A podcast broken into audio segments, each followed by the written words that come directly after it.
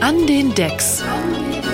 Der Podcast von DJs mit DJs für alle. Mit Dirk Kronberger und Thomas Haag. Hallo Dirk. Einen wunderschönen guten Tag, Thomas. Na, da bist du ja mal wieder. ja. Heute haben wir wieder mal äh, eine Folge in Folge. Kann man das so sagen? Nee, kann man so nicht sagen. Aber heute wollen wir mal wieder eine Folge aufzeichnen. Und zwar ähm, eine Folge in unserem Season Break, soll heißen also wieder mal ein Special. Und als Special haben wir uns zwei Gäste eingeladen und äh, freuen uns wirklich sehr, dass ihr da seid. Leonie und Julian, schönen guten Tag. Hallo. hallo. Auch von mir hallo. Ähm, ihr macht selber einen Podcast, deswegen haben wir euch auch eingeladen. Euer Podcast heißt Showdown und hat ja den wunderbaren Untertitel Der Kampf um die Feierkultur. Genau. Ähm, das heißt also, ihr beschäftigt euch genau damit. Bevor wir da einsteigen, würde ich ganz gerne erstmal wissen, was macht ihr denn so im analogen Leben beide? Im privaten Leben. Genau, also ich bin äh, Music Supervisor im Werbebereich, äh, betreue da so große Marken wie ähm, Vodafone, BMW etc., EDK, BVG äh, und mache da die äh, Musik für die Werbekampagnen. Ähm, und ja, wir haben uns in dem Kontext, glaube ich, nee, vorher schon mal ähm, eigentlich auch kennengelernt. Wir kennen uns eigentlich von zu Hause, ja. von früher, als wir klein stimmt. waren, als wir noch bei den Eltern gewohnt haben. äh, wir kommen beide aus dem gleichen Kaff quasi aus mhm. Berlin und ja. ähm, haben uns dann auseinandergelebt, irgendwie aus den Augen verloren und dann wiedergefunden. Da ging es auch um Musik, da habe ich dich angehauen. Genau. Da ging es eigentlich wir, um Radio, ne? Da ging es um Radio ja. und da haben wir uns, habe ich ihn angehauen und dann haben wir uns abends irgendwie hingesetzt und wie es halt so passiert, haben wir uns äh, haben wir den zwei, Abend drei schön rumgebracht, Wein quatschend, verleibt, ja. Und äh, aus dem Radio ist nichts geworden, aus dem Podcast ist ja. was geworden. Wir haben dann, glaube ich, nach dem Abend haben wir gedacht, eigentlich müssen wir einen Podcast machen. Aber ihr wolltet eigentlich zusammen Radio machen? Ich habe mir Tipps von ihm eingeholt, ähm, weil er sich halt wirklich tatsächlich auf Musikebene äh, kontaktemäßig sehr, sehr gut auskennt. Und da habe ich die Gunst der Stunde genutzt und wollte ein paar Kontakte abzwacken. und ähm, daraus ist dann tatsächlich die Idee des, zu dem Podcast geboren worden. Ja. Mhm. Du machst Moderation, aber auch Art Direction ja, und ganz ich bin so Tausendsasser. Tausendsasser, Hans Dampf in allen Gassen. Ähm, ich mache Moderation, komme eigentlich aus dem redaktionellen Bereich, schreibe auch noch für ähm, Modekunden und ähm, mache Musik lege auf und ja, also bei mir ist es tatsächlich so ein bisschen, ein bisschen von allem, aber die, gerade dieser journalistische Bereich, ähm, ähm ja, breitet sich gerade bei mir so ein bisschen neu auf hm. und äh, insofern ist es sehr schön, dass wir da gemeinsam jetzt hm diesen Podcast. Da hat einfach dann haben. vieles gepasst. Also zum einen äh, haben wir gemerkt, elektronische Musik, Clubkultur, das sind so die Themen, wo wir auch wirklich einfach extrem lange quatschen können und wo wir auch gemerkt haben, da ist irgendwie so ein bisschen, also zu dem Zeitpunkt ja. ähm, auch eine echte Marktlücke, wo irgendwie auch wenig, ja, wo man wenig Informationen kriegt, mhm. ähm, wo, wo man auch irgendwie wenig Persönliches von, von den Künstlern und so weiter und auch den Leuten dahinter ja. erfährt. Und dann ähm, haben wir uns, muss man sagen, oft ziemlich lange, also mindestens ein halbes Jahr ähm, probiert erstmal. Ja, ähm, wir wollten auch ähm, nicht nur sozusagen die Clubkultur und die DJ-Kultur, sondern auch zum Beispiel ähm, uns mit Themen wie Drogenkonsum oder ähnlichem, was in Berlin natürlich sehr ähm, spannend ist, auch nochmal eingehender beschäftigen. Ähm, und dann kam irgendwann ähm, Corona und dann haben wir da sozusagen nochmal so ein bisschen so, ein, so einen Neustart ja. äh, gemacht mit diesem Thema, ähm, wo wir auch gemerkt haben, dass es dann äh, für uns ähm, cool, sozusagen sich diesem ganzen, ähm, ja, mit diesem, mit diesem, mit dieser Pandemie im Rücken sozusagen jetzt nochmal neu zu nähern. Ja, Hab, habt ihr mit dem, äh, mit dem Veröffentlichen eures Podcasts früher angefangen als eigentlich geplant, wegen Corona? Nee, eigentlich. Weil so war es nämlich Tatsache bei uns. Ja, also es war genauso wie Julian gerade eben meinte, wir wollten eigentlich schon viel, viel früher rausgehen mit der Thematik mhm. zuvor, mhm. Ähm, konnten uns aber da nicht so richtig auf ein Thema einigen, ja. wo wir beide glücklich mit waren. Ja. Ähm, und das stimmt wohl. Als dann Corona kam, ging es ratzfatz. Plötzlich ja. von einem Tag auf den anderen haben wir gesagt, okay, wenn ich jetzt, ja. wir müssen jetzt reagieren. Genau. Jetzt ist es wichtig, äh, auf die, auf die Kultur einzugehen. Ja. Und dann kamen auch wirklich wunderbare Gäste direkt, weil natürlich da irgendwie dann auch ein Need war, darüber zu sprechen. Absolut, ja. Und da wir eben beide so verhaftet auch in der, in der mhm. Kultur sind und in der ganzen Szene, ähm, ging das auch schnell mit den Gästen. Mhm. Ja, das war dann ein schöner Door-Opener sozusagen. Ich merke jetzt doch, dass äh, vielleicht sollten wir Beefy dann, dann doch nochmal kurz rausnehmen. Ich höre ihn jetzt auf jeden Fall. Ach, ist nicht schlimm. Okay, mein Hund ja. ist äh, hier auch nebenan genau. und spielt etwas verrückt. Nein, aber das ähm, haben wir so gemerkt, dass es einfach schön ist, ein, ein Thema zu haben, wo wir, ähm, wo wir halt super ähm, mit den Leuten dann auch sprechen können und so ein bisschen so, so, so einen Icebreaker haben. Ähm, mhm. Und da ähm, so, so unter diesem Vorsatz dann aber trotzdem auch ganz viele andere Themen besprechen können. So. Und das war dann irgendwie für uns jetzt auch einfach ein, ich will jetzt nicht sagen willkommener Zufall, weil es ist natürlich auch ein ernstes Thema, aber letztendlich hat es uns sogar ein bisschen einfacher gemacht. Also für die ursprüngliche Podcast-Idee äh, fehlte noch das zündende Thema ja. und dann kam das genau. leider über uns alle hereingeweht. Ja, genau. ja, also irgendwie hatten wir sehr viele Themen, hm. die auch wirklich, wirklich spannend waren und auch notwendig darüber zu sprechen. Aber ähm, man muss ehrlich sagen, die ganze Club- und Feierkultur, wie wir sie beleuchten wollten, mhm. eckt halt auch sehr, sehr an. Und ähm, mhm. wir hatten da natürlich auch mit unseren Jobs, die wir neben dem machen, mhm. ähm, auch eine gewisse Verantwortung auch zu tragen, gewissen Kunden gegenüber etc. Und wenn man da in Themen eintaucht, wie Drug-Checking, wie äh, Feiern drei Tage wach, ja. Mhm. Das sind einfach Themen, ähm, die, die sind vorsichtig zu behandeln, mhm. ähm, gerade wenn man wirklich tief eintauchen möchte. Insofern mhm. haben wir da einen, versucht, einen Twist zu finden, der für alle in Ordnung ist, mhm. der für uns auch in Ordnung ist. Also so, dass wir als diejenigen, die dahinter stehen, eben auch dahinter stehen. Und wir wurden natürlich auch wirklich dann einfach nochmal, wie es jetzt gerade aktuell eigentlich die ganze Zeit so ist, von der von der Zeit ähm, überrannt. Also ne, das ist jetzt ja auch, ich weiß nicht, wie es bei euch ist, aber ähm, wir brauchen ja manchmal auch ein, zwei Wochen, bis wir wirklich mit äh, der Folge dann auch online gehen. Ja, ja, und in dieser Woche oder in diesen zwei Wochen kann schon wieder so viel passieren, mhm. äh, dass man dann fast schon wieder die Hälfte rausschmeißen kann. Ähm, so und so ähnlich war es dann damals auch mit unseren äh, mit unseren Interviewpartnern. Zum Beispiel, wir haben jetzt irgendwie, wir hatten schon ähm, einige ähm, der Interviews geführt ähm, und wurden dann wirklich von der von Corona überrannt, wo wir auch gemerkt haben, wir können das jetzt auch nicht mehr veröffentlichen, das geht gar nicht. Ähm, wir hatten zum Beispiel auch mit dem Felix Betzler von der Charité, ähm, der dort ähm, Partydrogenbeauftragter ist, was wir natürlich auch immer sehr spannend fanden mhm. als mit Thema. Mit dem wir ja jetzt auch gesprochen haben. Ja, ja, genau, das, das, das ähm, haben wir ja. gehört. Genau, mit dem hatten wir schon ein Interview geführt und ähm, das ist jetzt natürlich, hat sich alles, hat sich alles komplett geändert. Ne? Und ja. jetzt kann man, muss man man sozusagen, mussten wir das dann nochmal wiederholen.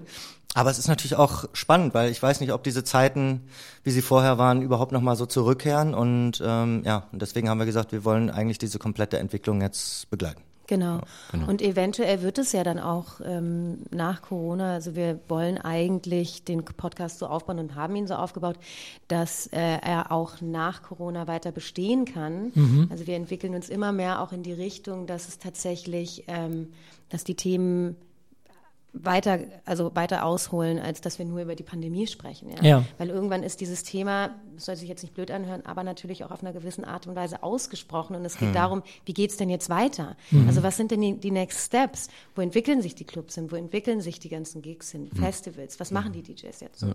Und dahin nun, wollen wir. Nun habt ihr, nun habt ihr durch, durch eure Interviews, die ihr bisher geführt habt, ähm, äh, einen ganz guten Überblick äh, darüber, wie es den Clubs so geht. Ähm, was denkt ihr denn, wie geht's denen denn so gerade? Also ich ja. glaube ja schon, dass ähm, viele, viele irgendwann aufgeben müssen. Ähm, also ich glaube, dass jetzt bald eine Welle kommt. Mhm. Ähm, es kommt natürlich auch immer darauf an, also zum Beispiel jetzt habe ich gerade in Hamburg äh, vom Logo irgendwie gerade gehört, das ist natürlich, sind schon dann so die Instanzen auch äh, der Clubkultur, sag ich mal. Ähm, aber das hat dann immer damit zu tun, dass du dann auch dich fragen musst, will ich mir jetzt diesen ganzen Stress gerade noch geben oder verkaufe ich dann jetzt halt das Grundstück, ähm, cashe ein und dann ist auch gut, dann äh, lasse ich das jetzt halt hinter mir. Und ich glaube, diese Frage kommt jetzt schon auf viele zu. So dieses, wie lang kann das noch gehen? Wie lang halte ich noch durch? Wie lang stunde ich noch die Mieten, äh, damit ich dann halt irgendwann. So Thema, ne? Also genau. die haben natürlich jetzt gerade die Option, sorry, dass ich dir jetzt da ja. reinfalle, aber äh, die haben jetzt gerade die ähm, Möglichkeit, eben die die Mieten zu Stunden, ähm, aber das wird halt irgendwann auf die zurückfallen. Ja, irgendwann stehen die vor einem Riesenberg von Kohle, was sie mhm. erstmal bezahlen müssen. Mhm. Die ganzen Clubs machen jetzt irgendwie hier und da ihre Veranstaltungen und klar, die wollen sich irgendwie über Wasser halten. Das kann ich auch total verstehen. Sie wollen auch was zu tun haben. Sie wollen auch für die Leute, die nach wie vor bei ihnen in den Clubs arbeiten, irgendwie Arbeit haben, ja. Mhm. Wir haben da gestern ein ganz interessantes Gespräch auch mit Judith aus dem Sisyphus geführt, kann ich auch gleich nochmal zu kommen. Und ähm, nichtsdestoweniger, irgendwann ist es halt an dem Punkt angelangt, wo sie sagen, und jetzt können wir es halt einfach nicht mehr vertreten. Und wenn die nächstes Jahr die ganzen Mieten zurückzahlen müssen, mhm. dann wird da sich ein riesengroßer Berg an Geld angehäuft ja. haben. Und ich glaube, dann wird es definitiv dazu kommen, dass sich manche Clubs entscheiden, so hey, ganz ehrlich, nee, genau das, was Julian gerade mhm. sagte, das wollen wir uns jetzt einfach nicht mehr antun. Mhm. Und ähm, da werden mit Sicherheit nicht nur die ganz, ganz kleinen Clubs dabei sein.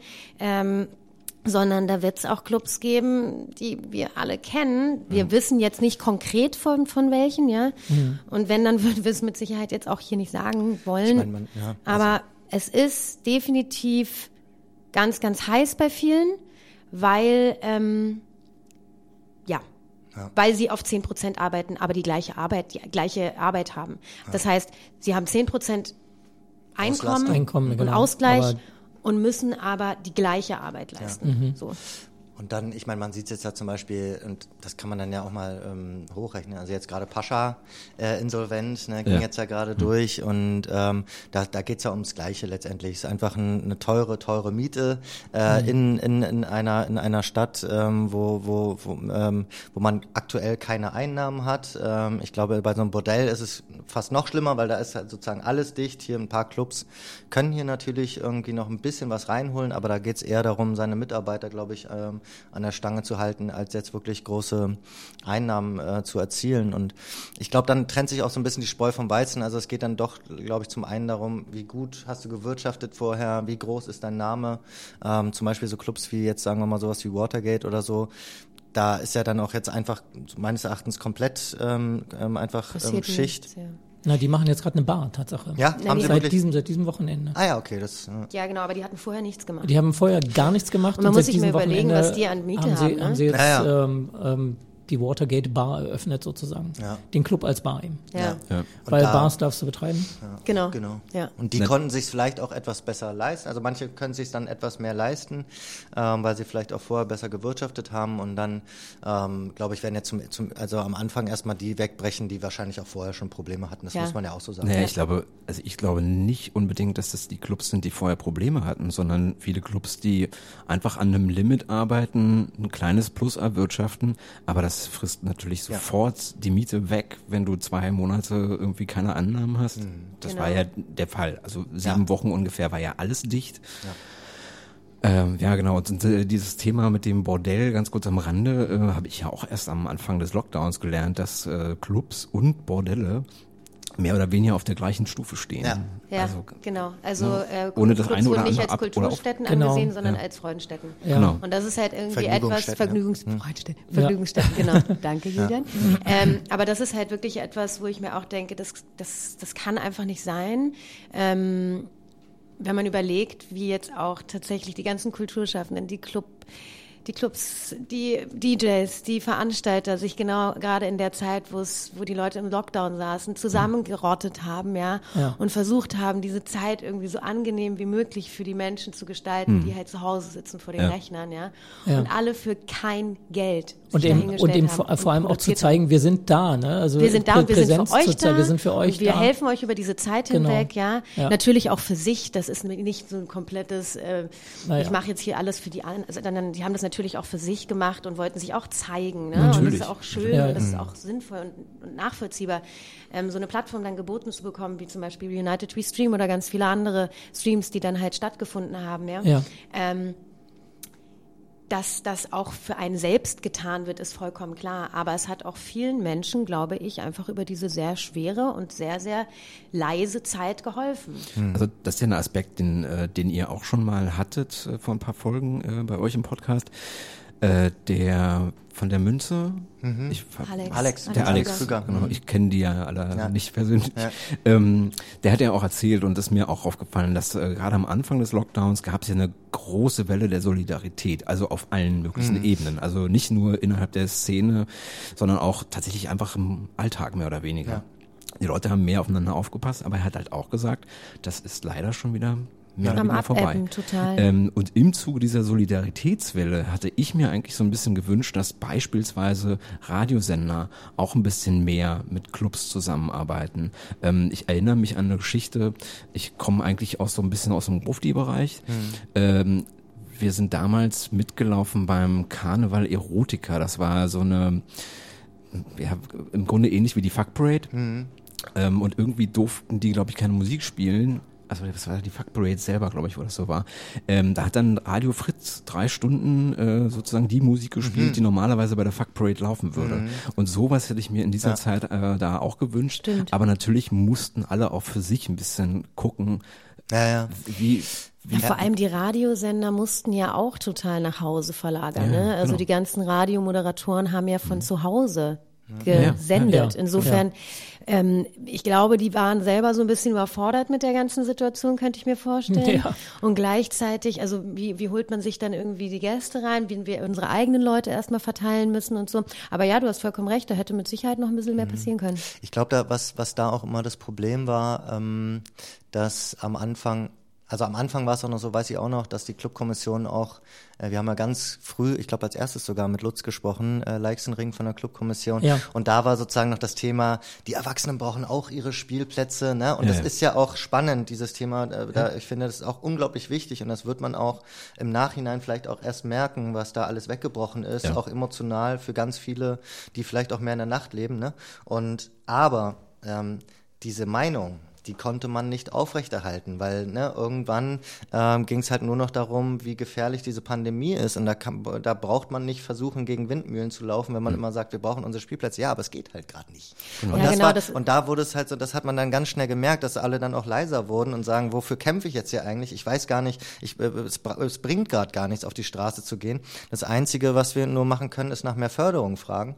Und dafür gab es halt nicht so richtig die Lobby. Und da mussten sich erst alle wieder so zusammenfinden. Und ich glaube, das ist so ein Prozess, der allen sehr schwer gefallen ist. Ich glaube generell das Thema Ausgehen, Feiern, Clubs, Party ist einfach in einer Situation wie dieser für viele Leute sehr, sehr, sehr empfindlich und man muss es wirklich auch ganz vorsichtig und sensibel anfassen, weil sich viele Leute einfach auf den Schlips getreten fühlen, weil die sagen, ja, ihr Raver, jetzt könnt ihr mir nicht mal ein paar Monate irgendwie die Füße stillhalten. Ja, stimmt auch. Ist auch absolut richtig so und es ist absolut richtig, dass die Clubs erstmal zugemacht haben. Ja. Und es ist absolut richtig, dass die Bar zugema Bars zugemacht haben. Und es ist richtig, dass die Leute sich nicht mehr zusammenrotten durften. Und das, hat ja auch, und das hat ja auch nie jemand bestritten. Es hat nie jemand bestritten. Und gleichzeitig ist es natürlich ein auf Eierschalen tanzen in dem Moment, ja. Irgendwo ist da eine, ist da wirklich eine, eine, eine Szene, die au sich aufrechterhalten muss, ja, die ganz, ganz viel auch für Berlin getan hat und die ja auch irgendwo die DNA von Berlin darstellt auf eine gewisse Art und Weise, die auch ganz viel Tourismus hier nach Berlin gebracht hat, ja. Und das darf man eben auch nicht vergessen. Und gleichzeitig muss diese Szene dann irgendwie anfangen, plötzlich die Klappe zu halten, ja, und muss irgendwie ruhig sein, darf im stillen Kämmerlein irgendwie alleine was machen, aber darf halt nicht nach draußen gehen. Und da, das, was du gerade eben meintest, Julian, ist eben auch super, super wichtig. Da hängen halt nicht nur Raver dran und da hängen nicht nur Existenzen im Sinne von Clubs und Betreibern dran, sondern da hängen halt wirkliche Lebensexistenzen dran. Natürlich. Also wenn man sich gerade mal so eine Szene wie die Queer- und die Gay-Szene anschaut, diese Menschen leben in der Nacht, diese Menschen haben einen anderen Rhythmus als wir, die arbeiten nicht am Tag, sondern die arbeiten in der Nacht. Und das ist deren Lebensmittelpunkt. Und wenn das wegfällt, dann fällt denen ihrer, ihr Lebensmittelpunkt weg. Und das ist einfach etwas, was man ähm, zum Teil, finde ich, sehr hat unter den Scheffel fallen lassen, weil das sind halt wirkliche Leben, die dann nicht mehr so richtig ja, stattfinden können. Und ich glaube, das ist schon ein Problem und das darf man eben nicht totschweigen.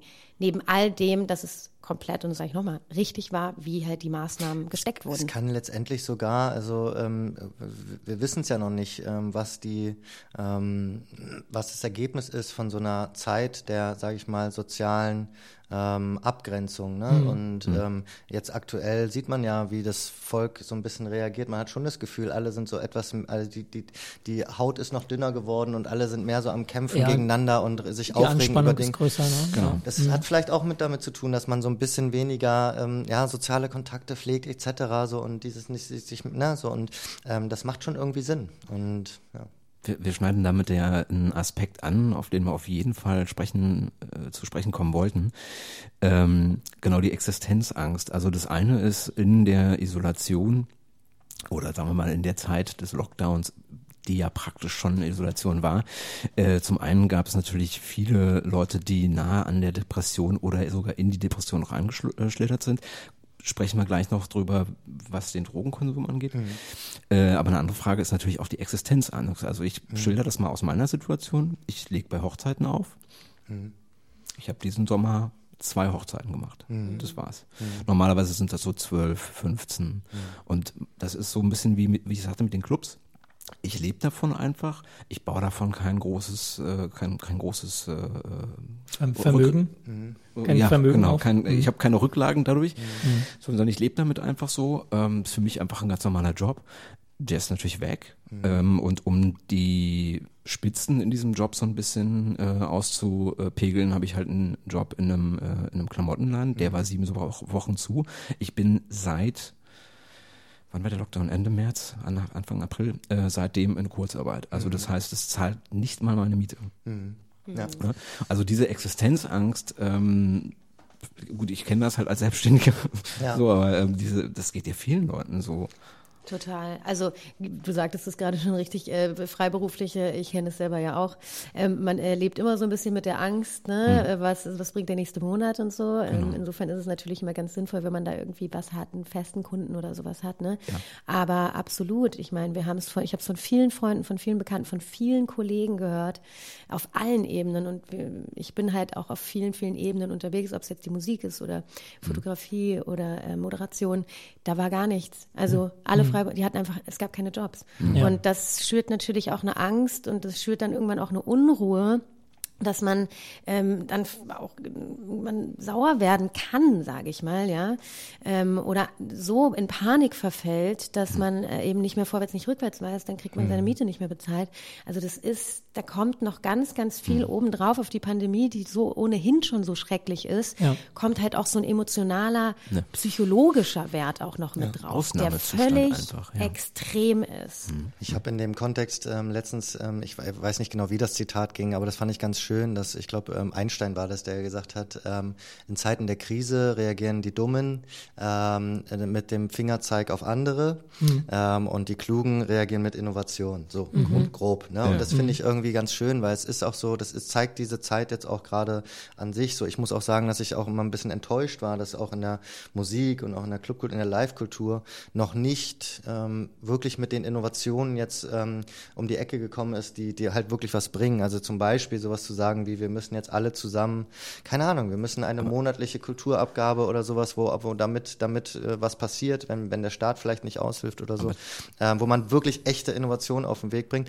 Andererseits so im Kleinen, wir sitzen jetzt auch hier, wir haben auch was gestartet, was letztendlich auch ein bisschen innovativ war mhm. in der Zeit. Also ich glaube schon, dass ganz viele trotzdem im Kleinen Dinge auf den Weg gebracht haben, so aus der Not heraus. Genau. Aber ähm, da wollte ich kurz was zu sagen. Ja. Die Musikindustrie und Innovation. Ja. Also das, ja. ist, schließt, das schließt sich fast, aus. Fast also wenn überhaupt jemand die Innovation bringt, dann sind es eher die Künstler beziehungsweise vielleicht die Leute, also die Orte, wo Musik stattfindet. Genau, das meinte Total. ich auch damit. Also ja, ich meinte auch nicht um nicht die mhm. Industrie, die, weil die da geht's ja gar nicht so schlecht. Nee. Ich meinte wirklich, mhm. ich meinte die Musik, also damit meinte ich auch hauptsächlich die Künstler, also genau.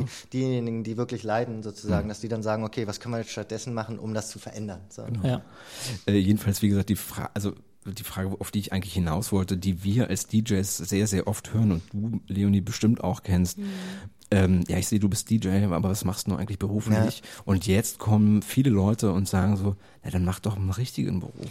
Ja, ja. das ist ja, so, das ist wirklich schlimm. Ich habe mich auch mit ein paar Freunden unterhalten, ähm, die selber auflegen, die auch wirklich äh, erfolgreich sind in dem, was sie tun. Ähm, und das ist ziemlich bitter, was die da äh, an, mhm. an, an Rückmeldungen ja. bekommen. Ja. Also so nach dem Motto, ja, dann äh, geh doch mal und mach halt jetzt mal, hör doch mal auf mit deinem Hobby, ne? Genau. Und mach doch jetzt mal einen Job. Ja. Und das ist halt einfach gemein. Also das ist, ähm, das ist so eine Nicht-Wertschätzung dessen, ja. was da wirklich gele geliefert wird, geleistet wird. Ja. Und es wird einfach nicht gesehen. Das ist wieder dieses, ach ja, du machst ein bisschen Party. Du mhm. gehst mal ein bisschen am Wochenende auflegen mhm. und machst hier so ein bisschen äh, ähm, äh, Pegler hoch und runter drehen. Mhm. Weißt du, und da denke ich mir, nee, also ich sage ja jetzt auch nicht zum... Ähm, weiß ich nicht. Äh, ich will jetzt gar keinen Beruf nennen, weil ich gar keinen Beruf jetzt in irgendeine Kategorie nicht wertschätzend stecken möchte, ja. Aber das, das würde ich zu niemandem sagen, weil im Endeffekt ist das, was die Person macht, ähm, nicht nur damit verbunden, dass sie am Wochenende Musik für andere Leute ja. spielt und den Leuten im Zweifel eine richtig, richtig gute Zeit beschert, ja. Mhm. Äh, und ein paar Leute richtig glücklich macht, sondern die Person sitzt zu Hause, sucht Musik raus, beschäftigt sich äh, im Zweifel 40 Stunden in der Woche auch damit, ja. dass sie halt ihrem, ihrem Beruf nachgehen kann. Natürlich. Das hat viel mit Akquise Klar. zu tun, das hat viel damit zu tun, Klinken zu putzen auch. Ja. ja? Mhm. Und das ist einfach, man weiß selber, wie viele DJs es einfach mittlerweile gibt, ja. ja. Und ähm, das ist einfach ein richtig hartes Business. Und insofern finde ich das absolut unangebracht, wenn dann sich Leute hinsetzen, die von Tuten und Blasen keine Ahnung haben ja. und sagen, mach, mal, mach halt mal was anderes als dein Hobby. Also mir kommt da gerade, kurz noch was dazu sagen, mir kommt da gerade ein Gedanke, ich glaube Musik oder generell Kultur ist wahrscheinlich wie Bildung das, das passiert ständig, die ganze Zeit, aber niemand nimmt es bewusst wahr. Mhm. Drehst du mal alle Kultur für eine Woche aus. Das ist aus. selbstverständlich. Ja, das ist selbstverständlich. Drehst ja. du alle Kultur aus. Also ich meine, keine Bücher, kein Radio, ja, kein Kino, keine Filme, nix, kein Netflix, ja. Die mhm. Leute gehen, also dann Klar. haben wir, dann haben wir eine Depressionswelle garantiert. Total. Ich meine, was vorher ja auch schon so war, ähm, beziehungsweise vorher war es sogar eine ganze Zeit lang ja andersrum. Da war es also in der Musik, wenn man jetzt mal nur die Musik an sich betrachtet, dass es vorher ähm, oft den Konflikt gab zwischen den Urhebern von Musik, den Komponisten, den Produzenten mhm. und dann wiederum den Live-Performern, den Interpreten. Mhm. Ne? Ja. Und da war es vorher immer so, dass, ähm, dass die Urheber und die Komponisten ganz lange gelitten haben, weil die sozusagen die einzigen sind, die zum Beispiel nur von Spotify leben mhm. ähm, und, und da halt angewiesen sind auf gute Beteiligung oder ähnliches. Und die anderen konnten dann schön auf die Bühne und haben da halt ganz andere Beträge gesehen. Ja. Jetzt hat sich eigentlich so umgedreht. Ne? Und jetzt sind eigentlich plötzlich die, die vorher halt auch produziert haben und halt auch über, ne, so können halt weiter arbeiten. Ja. Und die ganzen Performer und Interpreten sind halt sozusagen eigentlich raus. Und da, ich meine, man muss dazu sagen, ich glaube, man findet immer noch so seinen Weg. Man muss mhm. irgendwie trotzdem noch in, also es gibt viele Wege, die man da gehen kann. Und man muss dann vielleicht, in, also wenigstens jetzt gerade ähm, aktuell dann die Zeit nutzen, um dann, weiß nicht, dann da sein Profil ähm, ne, voranzubringen und so mhm. weiter. Ich glaube, Möglichkeiten gibt es. aber ja es ist natürlich schwieriger. Geworden. Hat man ja auch gesehen, also wenn man sich so ein bisschen die Historie der DJs anguckt und auch der Clubs, ja, das sind ja Sondern Gesundheit. Entschuldigung. Das sind, ja die, das sind ja die Scheuen unter uns. Ja, das sind ja die Leute, die sich nie zeigen wollten, die eigentlich mhm. in der Dunkelheit verschwinden wollten, so ein ja. bisschen, ja. ja. Und jetzt sind es die Clubs und sind es die DJs, die halt sagen, okay, wir müssen in diesen sauren Apfel beißen ja. und haben sich alle vor die Kameras gestellt. Und klar haben alle gesagt so, oh Mann, ey, das war eigentlich immer genau das Letzte, was wir tun wollten. Aber wir müssen es jetzt machen. Mhm. Und man hat von, von vielerlei Seite dann auch gehört, so Mann, das war einfach auch wirklich dankbar, dass man trotzdem ein bisschen spielen konnte, dass man gesehen hat, dass die Leute es dankend annehmen. Ja? ja. Es wurde über United We Stream wirklich viel Geld gesammelt. Ähm, und ähm, es ist einfach so ein sozialer Aspekt gewesen, der so ja. wichtig war auch für die Leute und eben so Hoffnung geschürt hat. Und ich glaube, das war auch ein ganz wichtiger Punkt, Hoffnung zu haben. Ja. ja?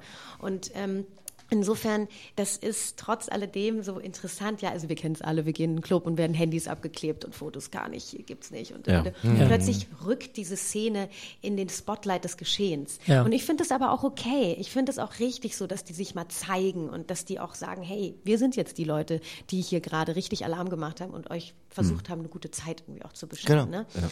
Und gleichzeitig war, kann ich mir gut vorstellen, dass der ein oder andere sich da ähm, erstmal sehr durchringen musste, um in diese, um sich in dieses Spotlight auch zu begeben. Hatten, hatten wir Tatsache als Gast fällt mir DJ Jauche ein, der lange ähm, sich also auch geweigert hat zu sagen, irgendwie, okay, dann stelle ich mich da hin und streame, weil erstens hat er den Sinn nicht verstanden, wenn da keiner tanzt, wem soll ich denn was vorspielen? Und dann halt dieses, was du schon sagst, äh, ich, ich bin mit meiner Musik, also das sein Argument war, ich bin mit meiner Musik beschäftigt, ich mache hier für niemanden Show. Was, was soll denn eine Kamera ja. einfangen? Ich, ich, ich lege auf. Hm. Was, genau. was ist denn da zu sehen? Ja, das hat man von so vielen gehört. Die waren so, Alter, mhm. wen interessiert denn das? Warum interessiert denn die das, wie ich jetzt einen Regler irgendwie nach links oder nach rechts ja, drehe? Genau. Was, äh, ganz viele DJs sind eben eher scheu und wollen im Hintergrund ah, bleiben. Und das hat, ist ja auch was ganz, ganz auch, Schönes irgendwie, finde ich. Was da auch ein spannender Aspekt ist, ist, dass, ähm, dass es sozusagen, dass man auch die Arbeit zeigt. Ne? Also Ja. dass Ja. man sozusagen in dem Moment, ja. wo halt dieses ganze Vergnügen und der ganze Spaß mal kurz wegfällt und man Ja. einfach da äh, steht und zeigt, so arbeite ich. Das Genau. ist mal, das ist ne so. Ich Genau. mache jetzt einfach nur das für euch und so ist es ja bei den Clubs auch gerade, Ja. also dass sie auch zeigen möchten, ähm, das ist halt, ne, wir, wir kämpfen ums Überleben und das ist alles hier hinter den Kulissen los und Ja. das ist so das Schöne dabei, dass, ähm, dass es auch wichtig ist, in der jetzigen Zeit zeigen zu können, dass Ja. es halt nicht nur Spaß ist. Ja, Ja, ja, und wie genau. funktioniert der ganze Apparat eigentlich? Ja. Ne? Weil das, was der Otto Normal-Raver so mitbekommt, ist halt, im Zweifel geht er äh, zu einem äh, in den Club, weil ein Lieblings-DJ spielt, ja, Ja. oder Ja, ja. weil es eine geile Location ist. Ja. Aber was hinter so einer geilen Location steckt, wie viel Arbeit dahinter steckt, wie viele Leute dahinter stecken, ja. Ich bin auch mal wieder überrascht, Es wenn ist unglaublich. Also wie gesagt, gestern auch im Sisyphos, als wir da mit dem Julius gesprochen haben, was der uns auch erzählt hat und was man da backstage und hinter der hinter den Kulissen alles mitbekommt. Wie viele Leute da wirklich arbeiten. Was hat er gesagt? 160, 120, ne? 120? Ja. Es ist einfach wirklich krass dafür, Ja, ja. dass die Leute da vorne stehen und, Und das äh, kriegt Die- man im die- Prinzip nicht mit. Genau, großartig. es wird Genau. einfach alles Ja, ja. so leicht und es, Ja, es geht ja um genau. diese Freiheit. Ja. Und es geht eigentlich darum, sich komplett als Club ja auch zurückzustellen und eigentlich möglichst gar nicht so richtig da zu sein, sage ich jetzt Ja. mal so. Ja. Und äh, ja. Also, Also was- ich muss mal ganz kurz eine Sache sagen, ähm, nämlich äh, wir sitzen hier gerade im Backstage äh, im Franz Club hinter der Bühne Mhm. und zum zweiten Mal läuft hier, glaube ich, die Heizungsanlage nee, ich los glaube, oder das ist so. der Kühlschrank, glaube ich. Ach, Der Kühlschrank ist Der es? der, ich Ja, glaube, ist das der ist der Kühlschrank. Kühlschrank. der Ah, ist ja okay. genau hinter mir. Ah, der Kühlschrank ist das Und alles selbst- klar. selbst ich also, es, also es ist äh, kein Raumschiff, wir sitzen nicht in einem Raumschiff, sondern wir sitzen dankenswerterweise, muss man sagen. Ah, nee, ähm, warum? Da Es können wäre wir wirklich schön, jetzt auf einem Planeten zu fliegen, wo es kein Corona gibt. Ja, okay, aber wir können trotzdem auf jeden Fall an der Stelle mal vielen Dank sagen fürs Franz, dass wir hier im Backstage sitzen dürfen und diesen Podcast aufnehmen dürfen. Ja. Und es ist toll. Ähm. Äh, Keith Caputo hat hier gespielt. Ähm, Genau, die ganze Wand ist voller Bands, die hier mal egal. Gespielt haben. Ja, es war auch echt äh, schön, als wir hier reingekommen sind, hat es noch so richtig diesen Backstage-Geruch gehabt. ja. Man durfte hier auf jeden Fall rauchen. ja, definitiv. Aber es genau. ist doch schön. Ja. Ähm, mir, mir fällt noch eine Frage ein und zwar äh, zu dieser ganzen äh, DJ-Geschichte äh, und Club-Geschichte. Ich habe immer das Gefühl, also zum Beispiel euer Podcast, der beginnt ja damit, dass Angela Merkel äh, erstmal erzählt, wie wichtig diese Clubkultur ist und äh, dass sie, dass alle wirklich ganz genau wissen, äh, äh, wie wichtig das ist und dass wir das brauchen und wir kämpfen dafür, dass ihr alle ne, äh, ähm, überleben könnt und so weiter und so fort. Aber geht's nur mir so? Aber ist das mehr als eine Spruchblase? Ist es doch bisher jedenfalls nicht, Ja, das oder? ist das ist natürlich ein mega spannender Aspekt. Also das ist so ein, das merken wir auch immer mit in den Gesprächen. Ähm, da geht's ja wirklich auch dann darum, wer beschäftigt sich zum Beispiel mit den ganzen Fördermöglichkeiten. Um Ja. ehrlich zu sein, muss man sagen, ich glaube, jeder, ähm, es ist jetzt, glaube ich, nicht so, dass jeder darüber offen spricht. Ja, also äh, kein, also die, auch die coolsten Clubs wollen es vielleicht nicht unbedingt zugeben, dass sie jetzt gerade sich bewerben für Förderanträge beim Ja, Staat. ja. Aber um ehrlich zu sein, gehe ich davon aus, dass es jeder macht und diese Möglichkeiten nutzt. Und ich glaube, vom Gefühl her, da gibt es schon viel mehr, als wir jetzt zum Beispiel auch mitbekommen. Es Mhm. wurde ja über die Kulturmilliarde gesprochen. Die ist jetzt gerade, da ist jetzt zum Beispiel die Initiative Musik, hat jetzt ein großes Programm für Vergnügungsstätten äh, und Clubs ähm, ähm, gelauncht. Ähm, also da gibt es schon Möglichkeiten. Es gibt aber auch ganz viel, was nach wie vor durchs Raster fällt. Also Ja, da muss man sagen, klar. DJs zum Beispiel fallen nach wie vor Ja, durchs Raster. ja. Ähm, so und äh, ich glaube, auf Clubseite gibt's da aber schon mehr, als man so mitbekommt. Gleichzeitig ist es aber auch so, trotzdem so, dass ich sagen muss, als wir damals das Intro gemacht haben, also ich hätte eh gedacht, dass ich irgendwie einen Anruf bekomme vom Bundespressesprecher, der sofort sagt, die Anklage läuft, nimm Angela da raus. Ja. Ähm, Ersten und, ähm, und dann gleichzeitig auch noch so, dass es irgendwie äh, noch so, also dass es immer noch so gültig ist, diese Aussage, dass man da, dass man wirklich, dass man da sagen muss, ja, ja, also es ist schon auch viel, äh, viel heiße Ja. Luft. Also und Es ist schon in Anführungszeichen zu setzen, genauso wie du es gerade gemacht Ja, hast. Also ja. es ist zum Teil natürlich auch, ähm, ja, wo, wo bleibt denn das Geld jetzt? Ja. Also Ja, ja. jetzt hast Ja. du es ja vor genau wie viel Monaten im März hast du es jetzt gesagt, liebe Ja. Angela? Ja. Und es ist halt nichts passiert. Es Also halt wie nichts, wichtig ja. sind wir denn alle? Ja, ja. Und das ist natürlich so ein bisschen auch mit Augenzwinkern zu betrachten, ja, dieses Intro und äh, so ein bisschen, ähm, ja, die Uhr tickt, ne? Also wo bleibt's jetzt? Und jetzt nochmal zu der Kulturmilliarde. Das finde ich halt auch so, also ja, die Kultur hat eine Kulturmilliarde versprochen bekommen.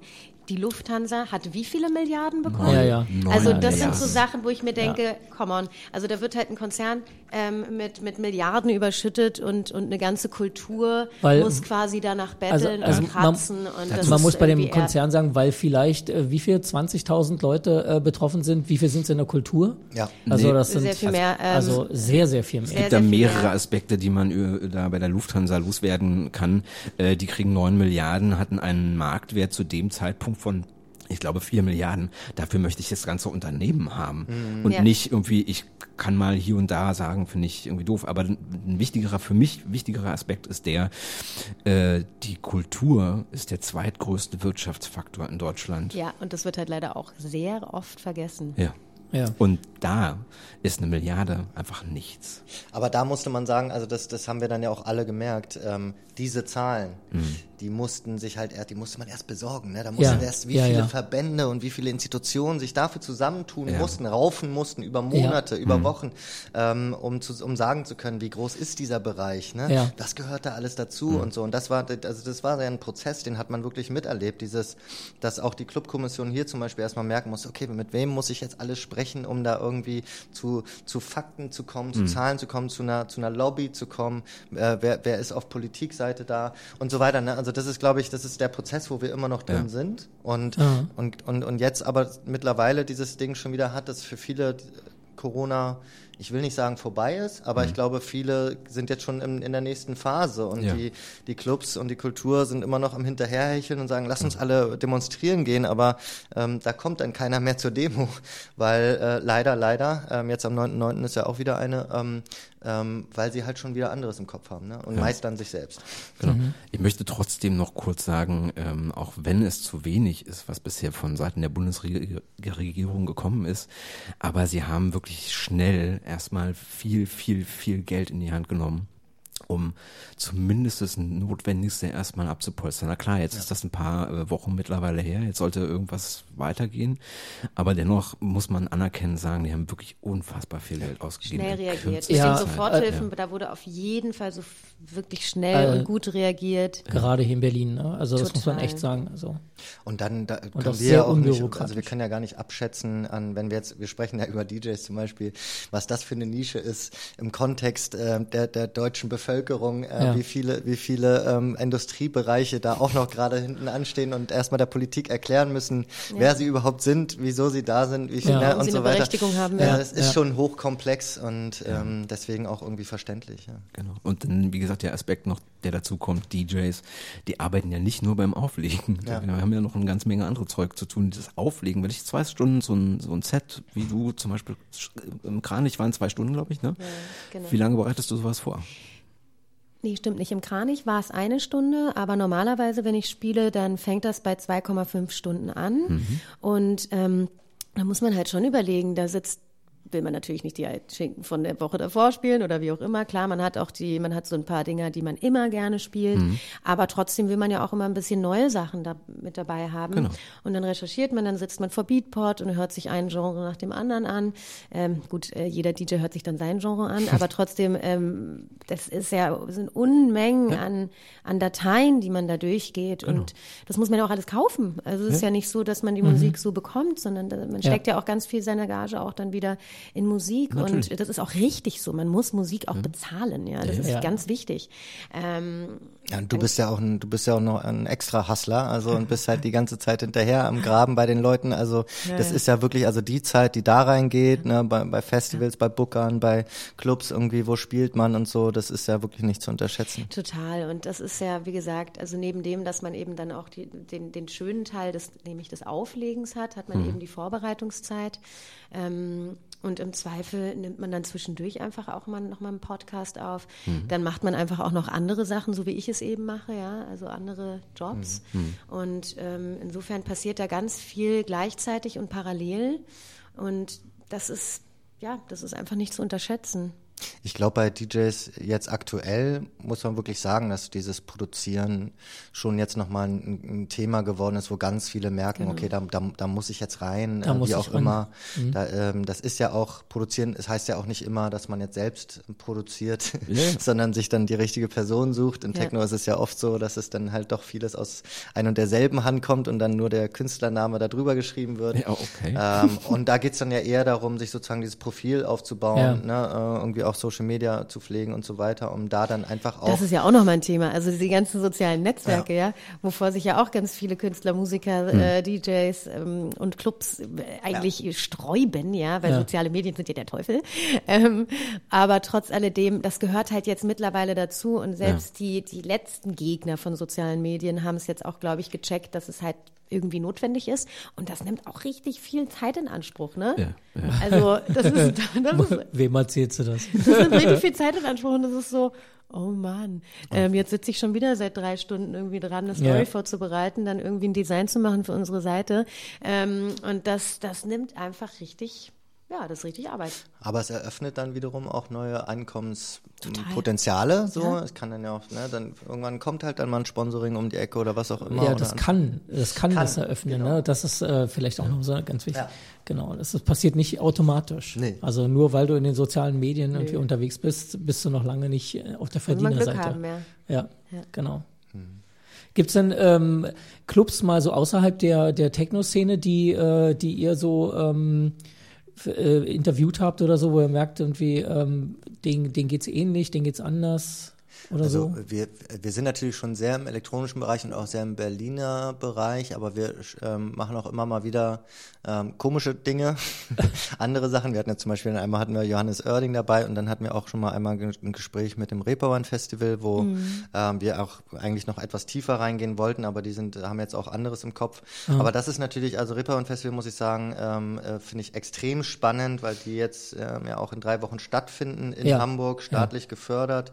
Ähm, also mit, mit allen Hygienevorgaben und zwar in den Live-Clubs ähm, mit Bands äh, spielend und das ist sozusagen jetzt so das erste Festival, ähm, Stadtfestival, äh, was wirklich passiert und wo, glaube ich, man unglaublich viel von ableiten ähm, ähm, kann, bestenfalls. Wie so ein Testballon so ein Testballon, ja, wo auch, ja. wo auch alle da, also ich habe jetzt letztens mit einem gesprochen, der dann auch ähm, meinte, ja, was machen wir, wenn jetzt am ersten Tag der erste Corona-Fall ist? Äh, ja. Bläst man dann alles ab ähm, oder na, was passiert dann? Ähm, ja. Naja, aber das wirst du ja auch immer erst ein paar Tage später überhaupt ja. erst. Ja. Ne, ja. was noch schlimmer ist eigentlich.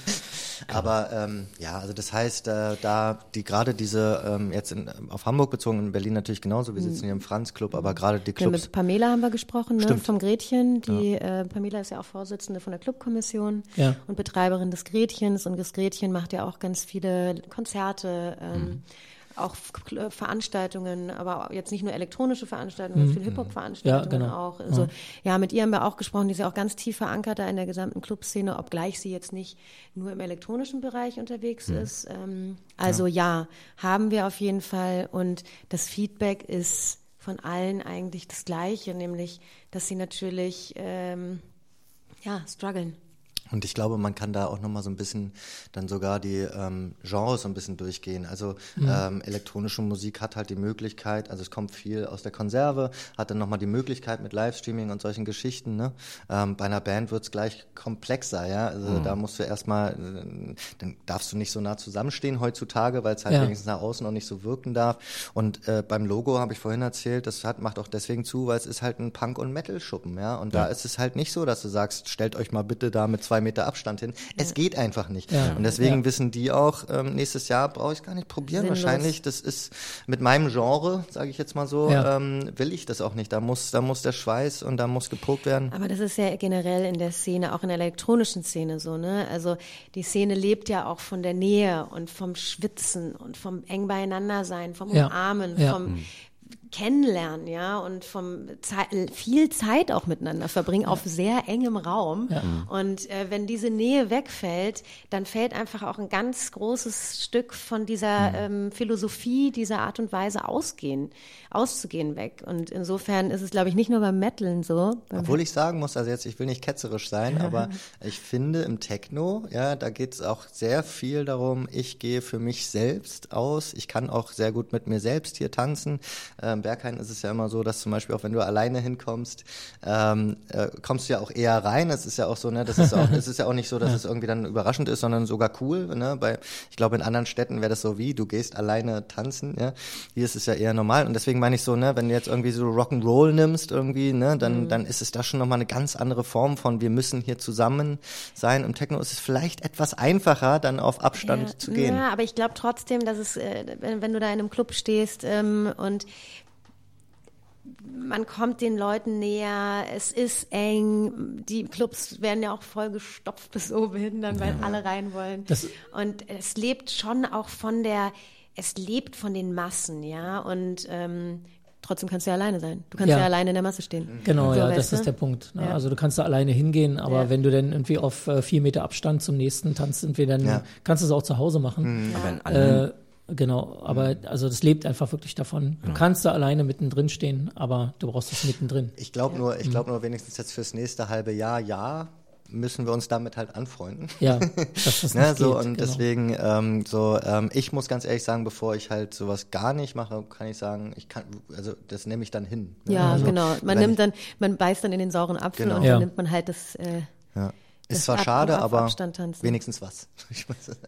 Kommen wir zu einem anderen Aspekt. Äh, ich habe die Folge gehört mit dem äh, Arzt Fel Felix, Felix Betzler, Felix Betzler. Ja. Über Drogenkonsum und ähm, das ist ein Klischee, das sicherlich insbesondere bei der elektronischen Musik äh, auftaucht, aber natürlich in anderen Szenen trotzdem nicht anders ist. Ja. Also andere Szenen haben entweder ein größeres Alkoholproblem oder tatsächlich auch äh, quasi unter der Hand eigentlich irgendwie Speed mhm. äh, oder Pillen oder ja. so. Ne? Ähm, und der hat erzählt, dass die ähm, Entwicklung jetzt schon sich messbar geändert hat. Also von einer Droge auf die nächste mhm. umgestiegen wird zum Teil äh, und zum anderen, dass manche Drogen auch einfach gar nicht mehr verfügbar sind, mhm. weil die gar nicht über die Grenzen kommen. Mhm.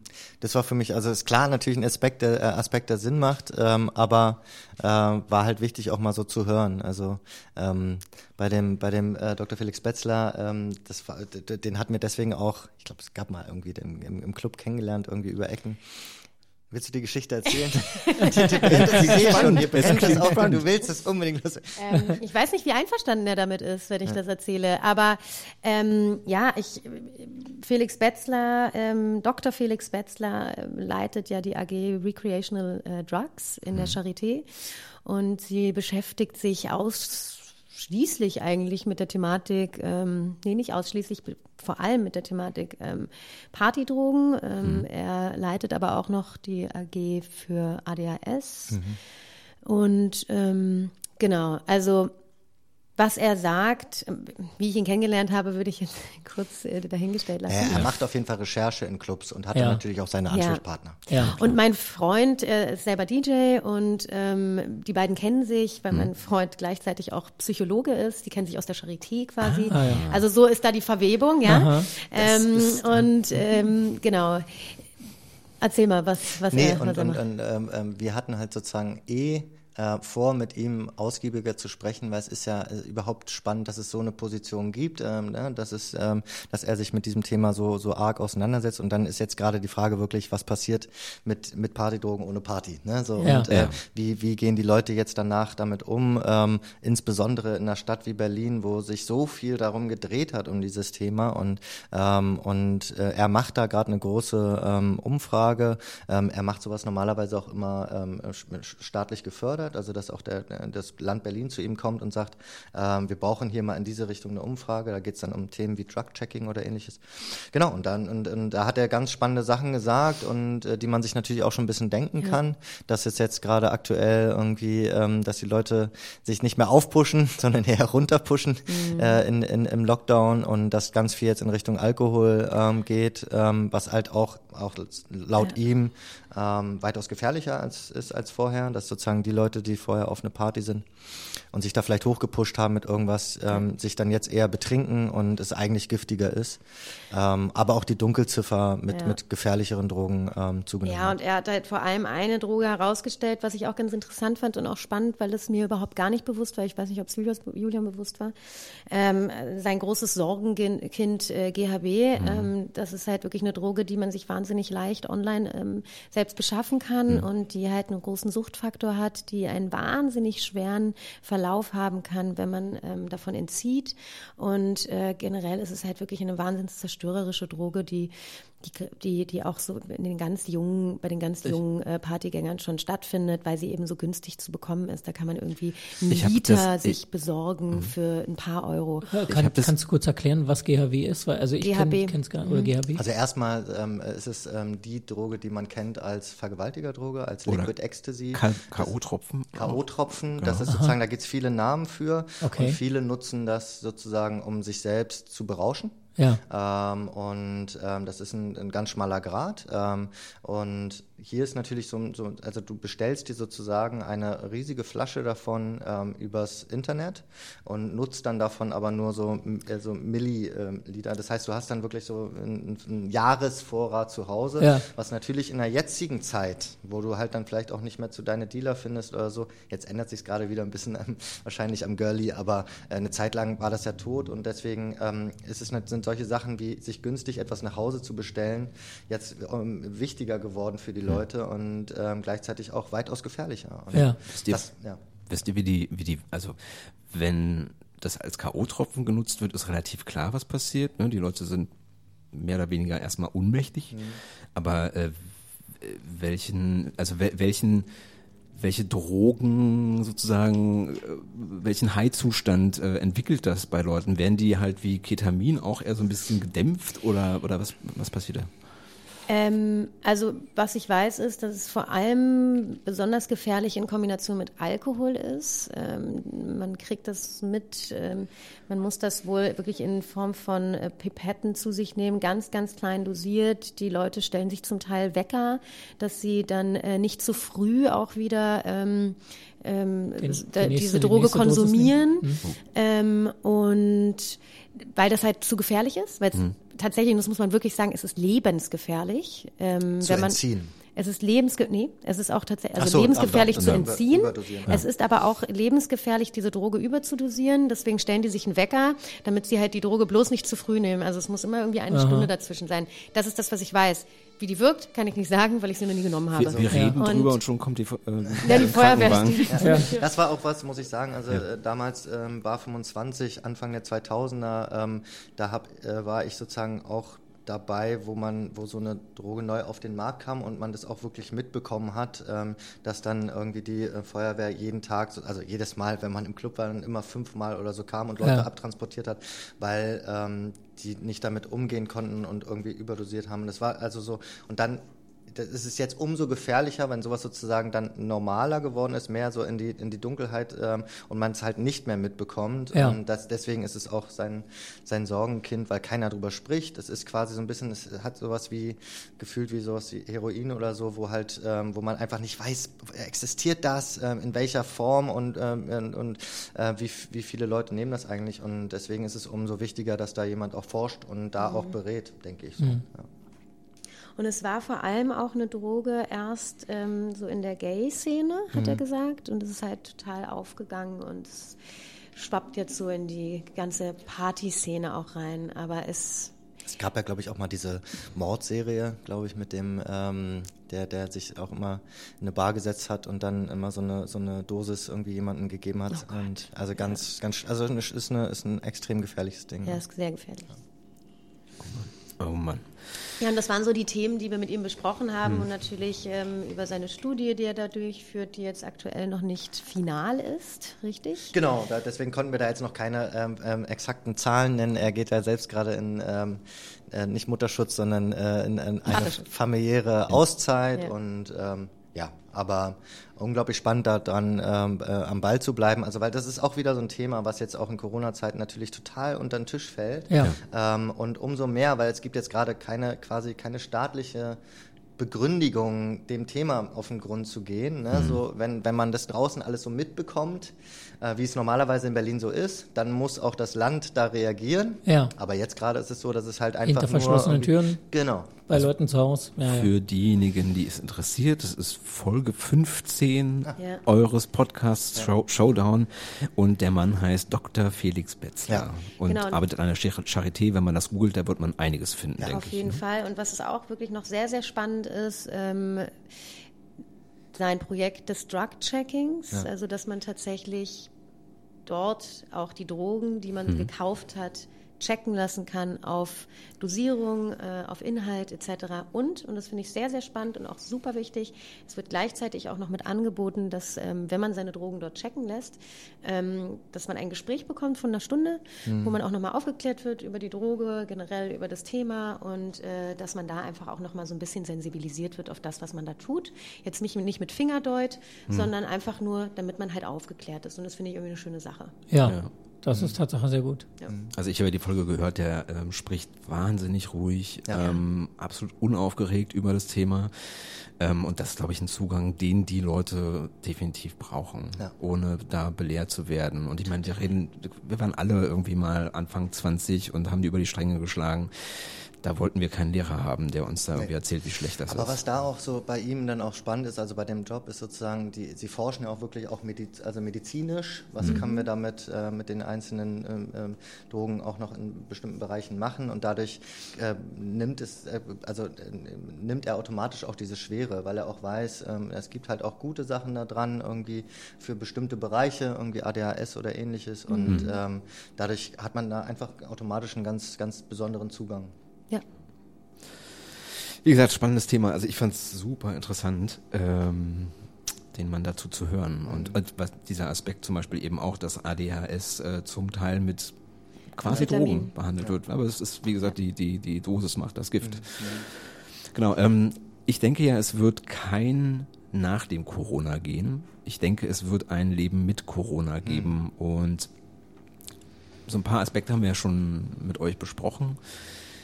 Niemand weiß, wie das in einem Jahr aussieht oder in zwei Jahren. Ähm, ich hoffe, dass es mehr Toleranz gegenüber Outdoor-Veranstaltungen gibt. Habt ihr da schon so ein paar ähm, Lehren ziehen können? Ja, ähm, also Outdoor-Veranstaltungen. Privat oder beruflich? ähm, äh, Veranstaltungen unter freiem Himmel sind ja erlaubt bis zu einer gewissen Menschenanzahl, richtig? Mhm. Äh, ich werde jetzt auch am Wochenende tatsächlich äh, heute und am Sonntag auf zwei unterschiedlichen Festivals unterwegs sein mhm. und spielen. Wir müssen leider kurz sagen, dass die Folge dann am erst rauskommt, wenn das schon passiert wenn, ist. Das schon passiert nichts. Nächste geht, Woche. Ja, es macht nichts. es geht ja vor allem. Woche genau. Wird sie genau. aufgelegt haben. ja, genau. Ich werde gestern vor einer Woche aufgelegt haben. Es geht ja vor allem darum, äh, um zu erklären, dass da tatsächlich genau. unter freiem Himmel natürlich jetzt einiges ja. stattfinden kann. Ja, ähm, wir haben es ja auch mitbekommen, was so in der Hasenheide passiert ist. Das ist natürlich alles äh, unkontrolliert passiert mhm. und nicht unbedingt das, was wir uns wünschen. Ja, mhm. ähm, und ist vielleicht auch so ein bisschen ein Schlag von Bug für manchen Club Club. Ja. Ähm, insofern, das hat, hat Julius auch ganz schön gesagt, finde ich, als er meinte, es sollte ja jetzt die Politik einfach auch anfangen zu verstehen, dass eben die Open-Air-Veranstaltungen stattfinden werden, ob sie es wollen oder nicht. Ähm, und ja. wenn sie es wollen, dann sollen sie es doch bitte so wollen, dass es legal passiert. Insofern ja, wäre es ja. schön, wenn da halt einfach so ein paar Regelungen und Lockerungen reinkommen würden für Open-Air-Clubs, die mhm. einfach die Möglichkeit haben, draußen zu veranstalten. Ähm, ja. ja, also das finde ich, finde ich schon wichtig, dass da nochmal ein bisschen mehr Schwung reinkommt. Ich denke, das ist aber auch die Leute im, draußen im, sein Gen dürfen. im generellen Sinne als Freiräume. Also nicht nur Clubs, die einen gewissen sozialen Freiraum bieten, sondern auch tatsächlich im Sinne von Fläche. Ja, mhm. wenn ich irgendwie, ne, wir sind ja in Berlin relativ gesegnet mit Parks. Mhm. Also da eben auch mehr zu erlauben. Ja. Die, die Freiluftkinos vielleicht am, am Wochenende, Freiluftkino Friedrichshain, warum machen die nicht nach dem Film einfach noch ein bisschen Open Air. Ja. Da wohnen so weit weg die nächsten Leute, da kann man sicherlich irgendwas machen. Ich glaube, da spielt einiges rein. Zum einen natürlich immer noch die Angst. Also das muss man ja auch nochmal sagen. Corona, ein, ein ganz wichtiger, vielleicht der wichtigste Aspekt äh, ist ja Natürlich. Angst. Ähm, und auch Angst, das Falsche zu tun, den falschen Schritt zu machen, in der Öffentlichkeit Mhm. zu stehen und, ähm, und da dann auch ähm, ja, zu, zu, zu risikoreich zu agieren, ähm, Mhm. auch wenn es um Shitstorm oder ähnliches geht.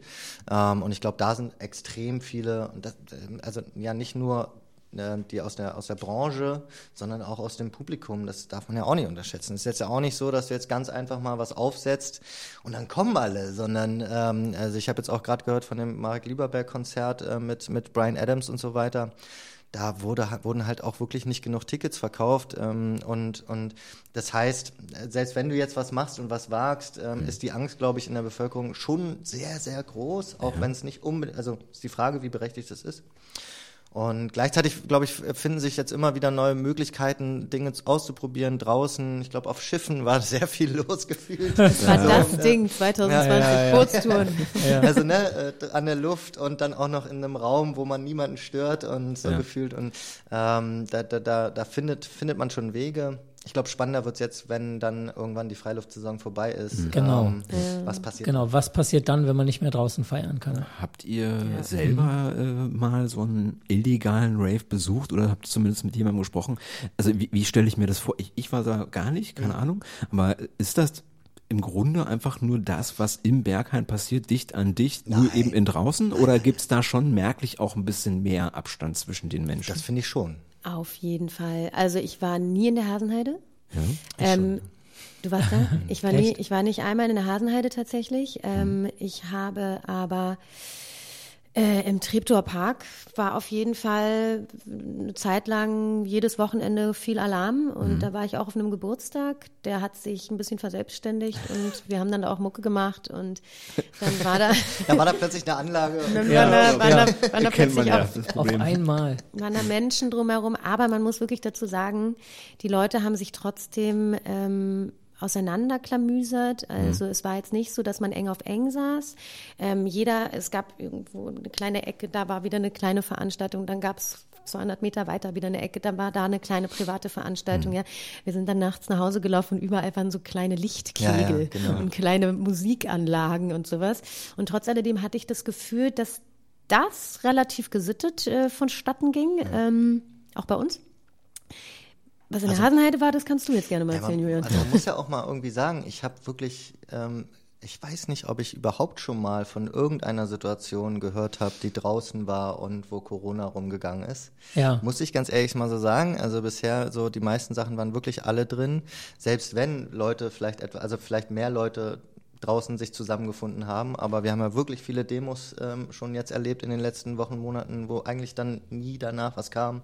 Ähm, äh, kam kommt mir wenigstens so vor. Ja, ob die Leute dann damit aber auch offen umgehen. Genau, wenn das kann sein. wenn Betroffene gibt, ob die auch wirklich sagen, ich war auf dem illegalen Rave Ja. ähm, und dann irgendwie Ja.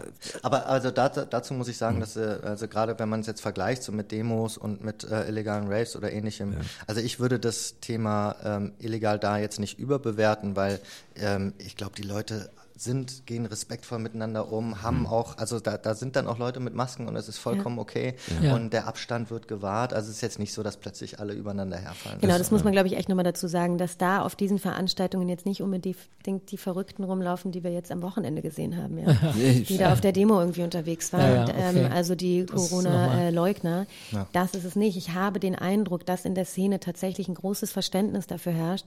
Und ich habe auch den Eindruck, dass die Leute da wirklich ähm, eine gewisse, ähm, ja, wie soll ich jetzt sagen, ohne da irgendwie mich um Kopf, und Kra- um Kopf und Kragen zu reden, aber ich glaube schon, dass die Leute total, denen total bewusst ist, was da gerade passiert und sie gehen damit auch bewusst um. Mit Sicherheit wird es hier und da auch ein schwarzes Schaf geben, aber ähm, mir ist noch niemand in der Szene begegnet, der diese, diese ähm, Theorie da vertreten hat, Ja. dieser Corona-Leugner. Ja. Also, Ja, äh, genau. Aber ich glaube, also wozu, also was auch dazu geführt hat, das ist auch klar, genau wie du auch gerade erzählt hast. Bei uns war das auch so, dass wir irgendwie in, auf einer Kneipentour waren äh, mit Freunden oder vor einer Kneipe waren. Dann hat die irgendwann geschlossen. Es ist ja mittlerweile alles sehr früh vorbei. Und dann mhm. ist halt die Frage, ja, wo gehen wir denn jetzt hin? Und es gibt halt nichts. Ja. Und dann war halt so, na, dann schauen wir uns doch mal die Hasenheide an. Dann laufen wir doch da mal durch und mal gucken, was da so geht. Und das war schon wirklich wie ein Festival. Ne? Ähm, es war eher so, wir, wir haben uns so gefühlt wie Außenstehende bei einem Festival mit verschiedenen Floors. Ähm, aber man kann sich dann reinbegeben und muss aber auch nicht. Mhm. Ähm, und ich glaube, allen anderen ging das auch so. Und ich glaube, jetzt hat dann auch der, das Land Berlin und ähm, vielleicht auch Land Deutschland dann so ein bisschen begriffen, dass man da irgendwie reagieren muss, ähm, ja. dass die Leute sich ihren Weg suchen und mhm. dass man das wieder ein bisschen versucht in Bahnen zu lenken. Mich, mich interessiert ja noch ein, ein technischer Aspekt. Also ich habe gehört äh, in der Hasenheise, das waren tausende Leute. Ja. Ähm, sind das kleine Spots irgendwie? Ja. Und die müssen ja trotzdem, also ich habe ja selber eine Anlage, die kann so 120 Leute bespaßen. Draußen wird es ein bisschen weniger sein, aber. Das ist nicht, das ist jetzt nicht so, da freut man sich, wenn man den Beat noch hört. Also, ah, ja. ein, also, guter Ghetto-Blaster. Ja, na, also ja. schon auch teilweise auch mit Anlagen, aber es ist jetzt nicht so, dass es irgendwie, ähm, dass, dass es ein, ein wegbläst oder so, sondern man, man ah. freut sich heutzutage über die kleinen Dinge. aber was ich auch gehört habe, dazu sagen muss, ist, äh, dass die Polizei in Berlin zumindest wohl bisher sehr, sehr, sehr, sehr mild milde damit umgeht, diese Veranstaltung im Grunde einfach abbricht. Das ist ähm, ja. nichts beschlagnahmt, niemanden ja, irgendwie verhaftet äh, oder sonst irgendwas. Also nicht mal nicht mal abbricht, sondern einfach Licht anmacht, ne? So oder ja, einfach, genau. Äh, gut, in der Licht ja, das fand ich auch ziemlich lustig. So wie, wie der Papa, der dann reinkommt Aha. und sagt, so, Licht Aus an. jetzt, Kinder, geht jetzt schlafen. Okay. Äh, aber nee, ich hatte auch den Eindruck, dass die Polizei sich da wirklich einigermaßen ähm, verständnisvoll gezeigt hat und dann fünfmal ermahnt hat, bevor dann wirklich das Licht anging. Also das ja. ist schon äh, okay. Und ja. ich muss sagen, da ähm, ich, ähm, äh, in, in, Hamburg auf dem Kiez, wenn man da dann irgendwie ne, teilweise ähm, auf die Straße äh, einfach zum, zum Abhängen, zum Cornern, ne, das ist ja auch so ein Hamburger Ding. Ja. Da sind die ähm, äh, Mannschaften eingeritten ähm, in kompletter Kampfmontur und ähm, das war, da dachte ich auch wirklich kurzzeitig, okay, jetzt bricht hier nicht ein Bürgerkrieg aus, aber jetzt gehen die Leute, also jetzt, weil ähm, wo soll man denn hin? Ne? Also ja, so ja. irgendwie, da gehen sie schon raus und sind quasi eigentlich schon vorsichtig ähm, und ähm, und wenn, wenn dann also so reagiert wird, dann kann es auch mal kippen. Ja, ja. Und äh, Hamburg hat dann ja so reagiert, dass sie dann äh, Alkoholverbot ab 20 Uhr ausgesprochen haben, was auch krass ist. Ähm, Gibt es das nach wie vor? Ja, ist das, gilt nach wie vor. Okay. Ja. Also du, du gehst zu, so du gehst zu Edeka, ähm, Edeka hat bis 23 Uhr offen und die machen um 20 Uhr Alkohol. Also ist das wie in London, dass die Dinger dann zugemacht werden oder was? Ja, und die okay. und die Kiosks, also Kiosks dürfen dann nicht mehr. Äh, da geht's um äh, Cornern. Also da ja, wollten, damit wollten sie das Cornern und unterbinden. Du bist ja in einer glücklichen Situation, hier und dort äh, ja, ein bisschen ja. Zeit zu verbringen. Insofern kannst du flüchten, oder? Genau, genau. Ist die Frage, äh, wohin die Flucht, also. Ah, ja. Und, äh, ja, in Berlin hätten sie das nicht machen können. Ich glaube, nee. da, da, hier ein Alkoholverbot auszusprechen, wäre, glaube ich, sehr nach hinten losgegangen. Das sind sie sich auch bewusst. Das sind sie sich einfach bewusst, ja. Das wird nicht, das hätte nicht funktioniert. Ja, gut, aber also, ja, es würde nicht funktionieren, weil dann würde es Leute geben, die sonst, keine Ahnung, vor der Wuhlheit Heide irgendwie mit ihrem kleinen Transporter stehen und dann würden die halt unter der Hand einfach ihr Bier ja. verkaufen oder sonst. Genau. Weil also die ganzen Spätis hätten dann halt ein Riesenproblem, ja. was sie ja eh schon haben in Berlin. Ja. Äh, aber dann hätte es halt einfach illegalen Handel gegeben. Also dann wäre das halt in die Illegalität gerutscht mit dem. Alkohol, genau. wie es eigentlich auch sein sollte, glaube ich. Mhm.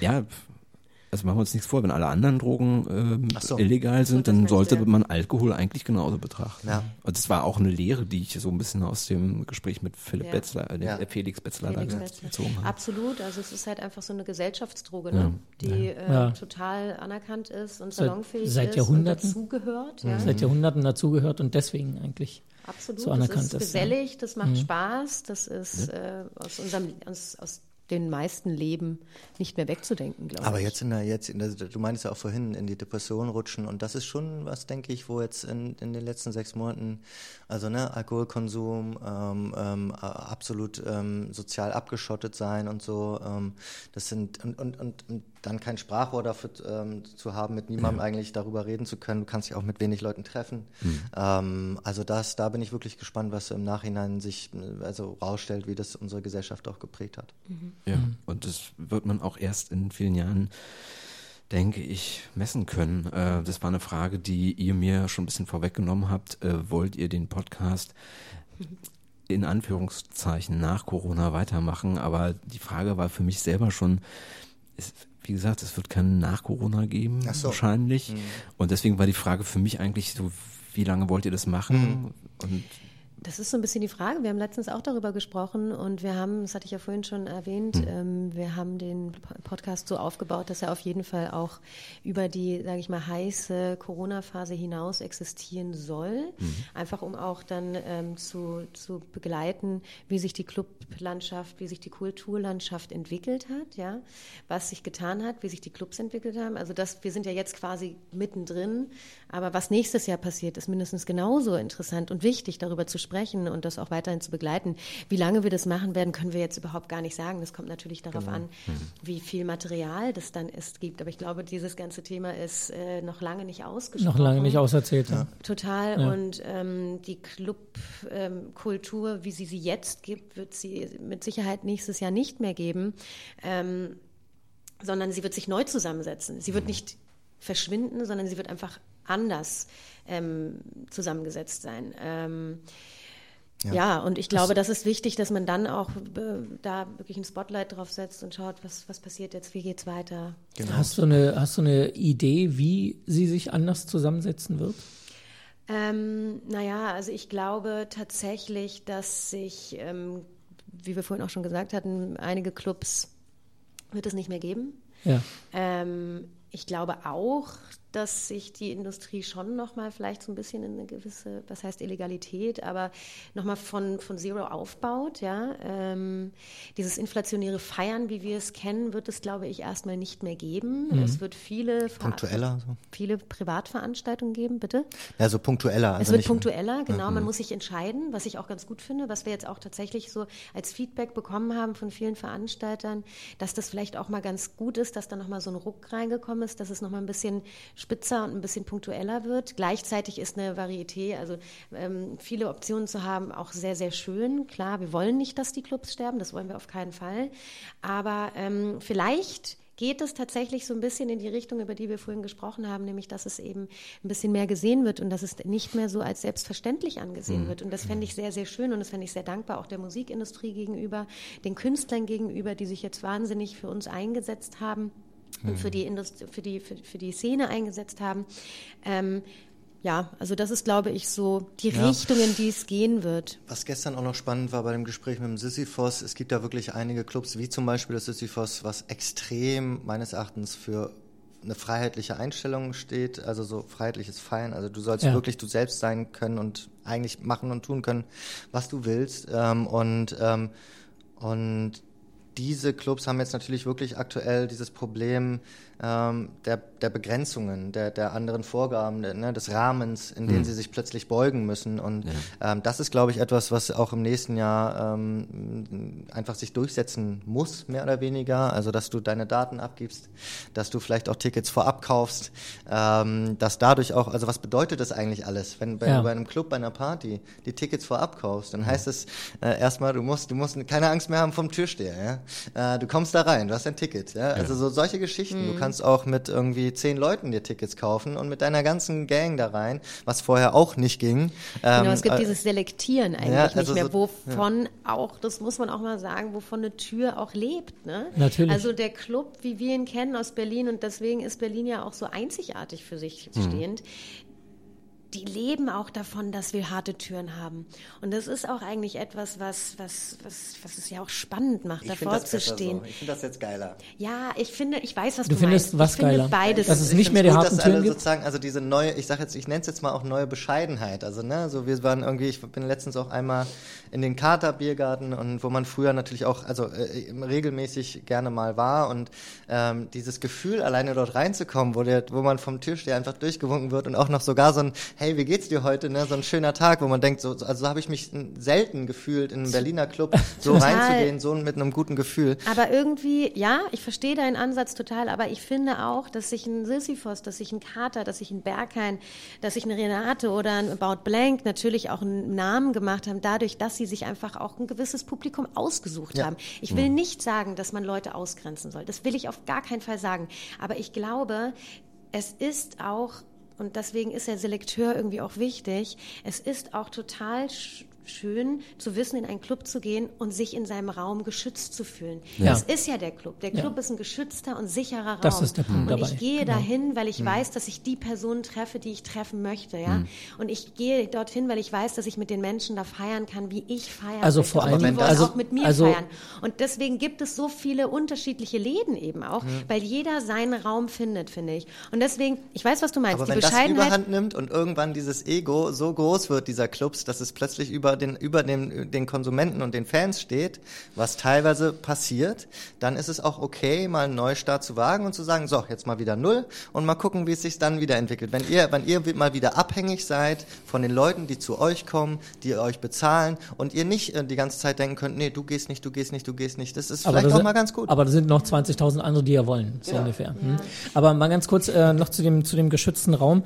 Äh, ich finde ja, da geht's nicht unbedingt darum, dass ich äh, in dem Club stehe und mir sage, ich stehe jetzt hier mit Leuten, äh, ähm, mit denen ich hier irgendwas gemeinsam habe und mit denen ich auch stehen will. Viel wichtiger für mich ist ja der Selekteur, der sagt, äh, ähm, er, er selektiert die, die Leute so, dass ich weiß, hier stehe ich jetzt in einem Raum, wo ich auf keinen Fall mit Leuten zusammenstehe, mit denen ich auch auf gar keinen Fall zusammenstehen möchte. Also mit denen ich Stress kriegen würde, weil mhm. ich, keine Ahnung, ähm, eine Drag Queen bin oder sowas in der Art. Genau, das ne? Also ich damit, ja. solche, solche, also das, es geht nicht nur darum, die Leute zu haben, die ich haben will, sondern vor allem die draußen zu lassen, die, die mir nur Ärger machen würden in, in meiner Art. Die, die Total, das sehe ich genauso. Aber ja? es legt halt jetzt den, also den Fokus wieder etwas anders, mehr auf in Richtung ähm, alle dürfen jetzt froh sein, hier zu sein. Es ist ja eh auch, sind auch limitierte Tickets bei allen. Es geht jetzt ja wirklich hier um 500 Leute und nicht 5000. Ja. Und dass man einfach mehr wieder dankbar ist. Ich darf jetzt hier sein. Ich darf hier jetzt Spaß haben. Ich glaube, so geht es vielleicht auch allen. Und mal gucken, was daraus wird. Also, ja. ne, es kann wirklich ja. sein, dass daraus was ganz Neues, Spannendes, mhm. vielleicht sogar ähm, Freudigeres wird, ähm, als, ähm, als ne, das, das Selektive eher. Das ist der eine Aspekt. Der zweite Aspekt ist,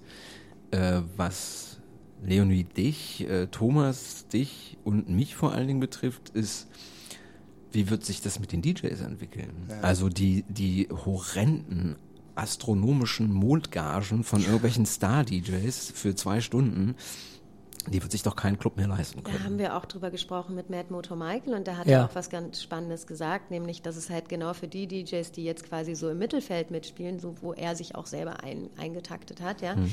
natürlich interessanter wird, weil die großen horrenden Gagen wird es jetzt erstmal nicht geben, weil die Clubs können das def definitiv nicht bezahlen, aber du hattest da auch richtig gesagt, es wird dann halt im Privaten trotzdem stattfinden, ja. Es wird immer Privatleute geben, die sich diese großen DJs leisten können, aber ich finde, das ist vielleicht auch eine ganz schöne Entwicklung, hm. Dass dass es da einfach auch so die, die Mittel, die, sage ich mal, die sich auf der mittleren ähm, Etage befinden mhm. und auch weiter unten die DJs. Das heißt ja nicht, dass sie schlechter sind, sondern einfach, dass sie weniger bekannt sind. Ja? ja. Und das finde ich eigentlich ganz schön, dass jetzt die Clubs auch wieder so ein bisschen in die Richtung gedrängt werden, einfach auch mal DJs wieder zu buchen, die ähm, vielleicht nicht so viel gespielt haben, weil die großen DJs den halt die ganzen Gigs weggeschnappt haben. Auch die internationalen. Also die jetzt kommen vielleicht mal die genau. lokalen DJs dann wieder zur, zum Zuge. Ne? Ja. Also das ist das, das, das Tatsache, was, was hatten wir auch, äh, ich äh, zitiere mal wieder DJ Jauche, aber den hatten wir und wie der auch meinte, ähm, gerade hier in Berlin ist es ganz oft so gewesen, dass die lokalen DJs äh, außen vor gelassen wurden, weil man eben lieber international gebucht ja. hat. Das hat ja auch einen geilen so. Umwelteffekt, wenn weniger geflogen werden ja. muss. Ja, ja genau. genau. Wenn man das so sieht, genau. dann hat das mehr lokal, mehr und regional. Die, und die haben genau. die Konten vollgepackt bis oben hin. Die können auch mal darauf ja. verzichten. Und das ja. haben ja auch viele DJs tatsächlich sehr, oder was heißt viele? Es haben ja auch ein paar gesagt. Hier Butch hatte das ja auch gesagt, ne? Dass er sagt, so Mensch, ähm, ich, ich muss gerade nicht spielen. Mhm. Ich, ich muss gerade nicht spielen, weil ich muss, äh, ich, ich, ich habe ich habe die Kohle jetzt auch einfach mal, um das auszusitzen. Hm. Ja gut, und da ist halt, deswegen meinte ich jetzt gerade, also das Lokale ja, nur die, die jetzt müssen, also die ja. jetzt auch merken, wir müssen wieder. Ja. Ähm, da gibt's natürlich die, die ähm, die bestenfalls im Ausland spielen können, weil der Name vielleicht groß genug ist. Ja. Die werden also quasi jetzt mehr oder weniger gezwungenermaßen, müssen die dann jetzt reisen und fliegen und ri risikoreicher arbeiten. Ja. Ähm, und die anderen, die haben ja eigentlich gar keine Möglichkeit. Also da gibt's ja auch nichts. Und, ähm, und das ist jetzt, da, bin ich wirklich gespannt, wie lange das noch dauert, weil ähm, das heißt ja auch, das Publikum kommt nicht. Ähm, weil woher sollst du gerade aktuell kommen? Also die Amerikaner werden sicherlich, also wird noch eine Weile dauern. Ähm, und mal, mal sehen, wie sich das nächstes Jahr wieder so ein bisschen einpegelt. Aber wahrscheinlich ist es dann eher mal so, wie es jetzt gerade aktuell ist. Jetzt muss man sich wieder um die Berliner kümmern. Ja. Dadurch hat man nicht, nicht die, die Kohle ähm, und kann die DJs dann nicht unbedingt bezahlen. Also das wird, Genau, glaube ich, noch Ber- eine Weile auf sehr niedrigem Niveau erstmal bleiben. Berliner Publikum, Berliner DJs. Ja. Ja. Und ja. noch ein Aspekt, der mich interessiert, äh, Leonie. Du hast ein paar Livestreams gemacht. Ähm, glaubst du, dass sich das musikalisch auch in, auf dein DJing auswirkt? Also wenn du ins Nichts spielst, in so einen Livestream rein, wo du ja keine direkte Resonanz hast, spielst du anderes Zeug als normalerweise? Du hast ja mehr Freiraum. Ja, also ich muss also mehrere Punkte. Bei den Livestreams war es so, A, war ich natürlich unfassbar aufgeregt und hatte Angst. Dann gucken einem die Leute natürlich genau auf die Finger. Ähm, insofern ist man da sehr, sehr gut vorbereitet. Also man weiß ziemlich genau, was man dann tatsächlich auch spielt, ähm, weil man keinen Fehler machen möchte, ähm, weil im Zweifel wird das aufgenommen und jeder kann sich das noch äh, auf Repeat immer wieder angucken. Ja, das darf, das genau, man will das nicht, das will man auf keinen Fall. Ähm, und die Aufregung war einfach zu groß, als dass ich da richtig Freestyle gespielt habe, wie ich sonst eigentlich mache.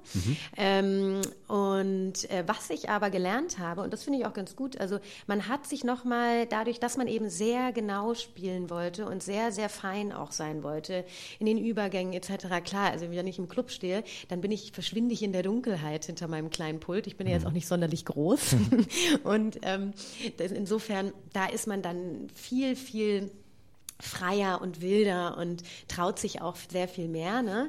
Und da ist dann auch mal ein Übergang ein bisschen holprig. Das ist aber auch vollkommen egal. Das verzeiht einem die Masse total. Ja? Solange die Musikauswahl irgendwie stimmt, da ist, das, ist es wurscht, wenn da mal äh, ein Übergang ein bisschen holpert. Aber ähm, das will man natürlich nicht, dass das dort passiert. Insofern habe ich mich da auch noch mal sehr, sehr mit, ähm, mit der Genauigkeit auseinandergesetzt. Insofern, das war jetzt nicht unbedingt schlecht. Ähm, aber definitiv ohne Resonanz ist die Stimmung jetzt, also ich hatte mit mir und mit meiner Spielpartnerin eine gute Stimmung und die Leute, die das gefilmt haben, haben sich gefreut und haben ein bisschen geschunkelt, aber sonst war da ja keiner. So, weißt du, also man spielt ins Leere, ja. Und ähm, das, was einen anheizt in dem Moment, war tatsächlich die Aufregung. Und dass die Kamera auf einen gerichtet war. Ja. Und das hat einen dann, einem dann quasi wie so einen kleinen Kick gegeben. Dann ist man fertig gewesen und dann so, oh, geschafft. Und es ist gut gelaufen. Aber Also musikalisch legst du nicht anders auf als auf einer Party. Ähm, naja, doch, genau, das, was ich gerade eben gesagt habe. Also dadurch, dass ich ja, wenn ich auf einer Party oder in einem Club auflege, sehr viel freier spiele, also total Freestyle, ähm, ist das definitiv wilder, meiner Meinung nach, ja. Ähm, in, ja, nee, also schwierig zu sagen. Nein, wie gesagt, also für, für mich ein Aspekt war ja, wie sich das Musi ähm, musikalisch auch in Zukunft äh, entwickeln wird. Ich persönlich hatte ja gesagt, äh, legst du bei Hochzeiten auf, da spielst du ja einfach quer durch den Garten, da spielst du Evergreens, mehr oder weniger. Ja, genau. Ähm, und hatte aber bei Livestream, zum Beispiel mit Thomas, ähm, die Gelegenheit, mich einfach mit Musik auseinanderzusetzen, die ich normalerweise gar nicht spiele, die mich aber einfach privat interessiert. Und das ist ja auch ein Aspekt, dass ein DJ sich irgendwie bei einem Livestream mit Musik hinstellen kann und sagen kann, so ich spiele jetzt mal das Zeug, anderes, ja. wo ich wirklich Bock drauf habe, Ja. wo ich weiß, es geht jetzt nicht darum, dass ihr alle tanzt. Total. Ihr könnt auch dazu tanzen, aber es ist nun mal ein bisschen eine andere. Das stimmt. Also ich Effekt. glaube, das haben mit Sicherheit viele gemacht. Also da wurden auch ganz schön geile Sets und Mega-Bretter rausgehauen, das muss ich ganz ehrlich sagen.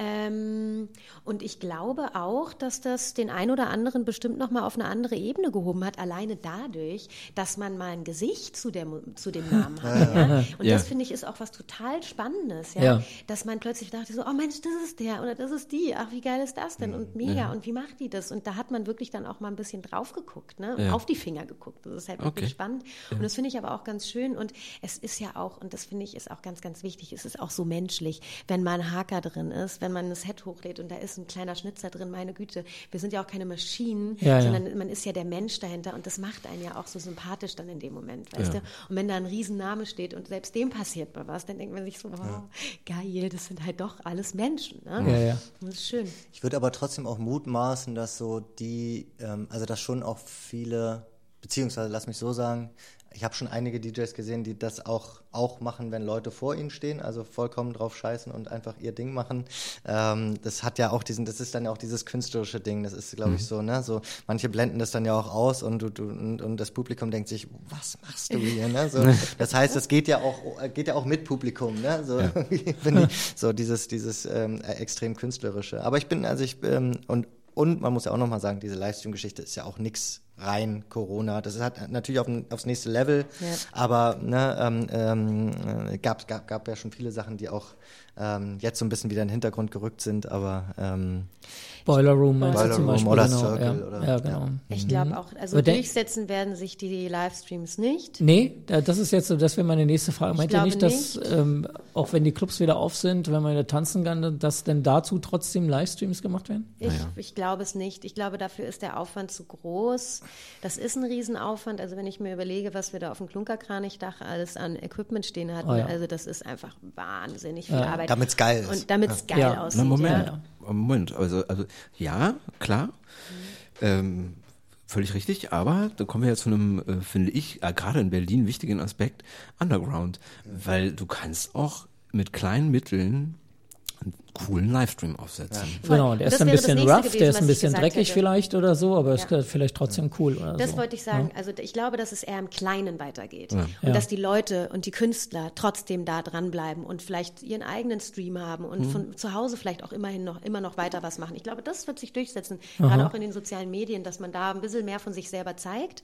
Ähm, Mhm. Aber nicht in den Clubs. Ich glaube, so wie wir es jetzt kennen, so groß aufgezogen, ich glaube, da, da fehlt dann irgendwann auch das Publikum. Also was auf jeden Fall fehlt, und das ist ja auch, in der, also jetzt mal, da sind wir dann doch wieder bei der Musikindustrie, die halt jetzt natürlich schaut, äh, wie können sie diesen Trend ähm, monetarisieren.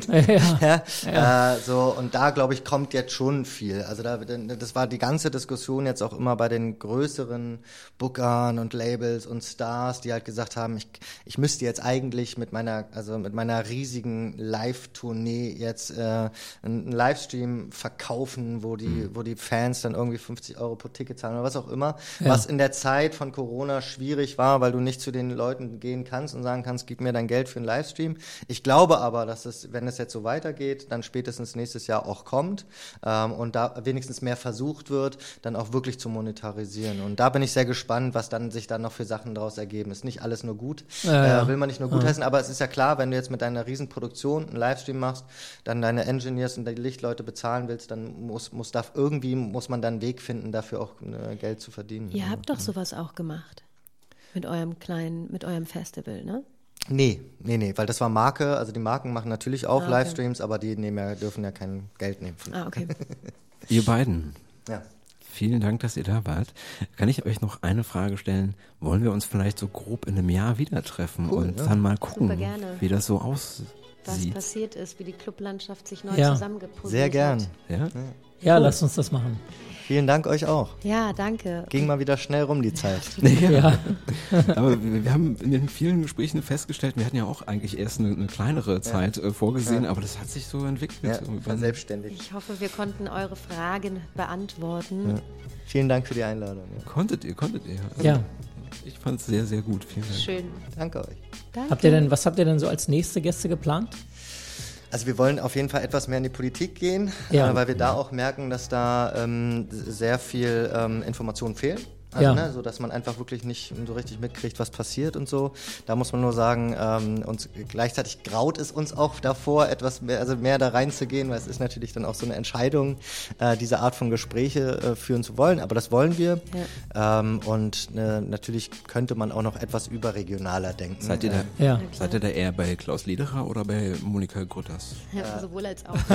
Klaus Lederer Nehmen wir antwortet beide. nicht auf meine Anfrage. Oh. Hier- Hiermit ein Aufruf. Ja. Der hat genug zu zu tun. Herr Genau. Lederer, bitte melden Sie sich doch. Ja, rufen Falls Sie das hören. rufen Sie Falls, zurück. falls Sie das hören oder äh, Frau Grütters auch sehr gerne. Ja. Äh, und äh, eine Sache, vielleicht können wir das auch noch sagen, wir, wer, wir werden immer ähm, am Mittwoch ausgestrahlt. Ah, Ja, genau.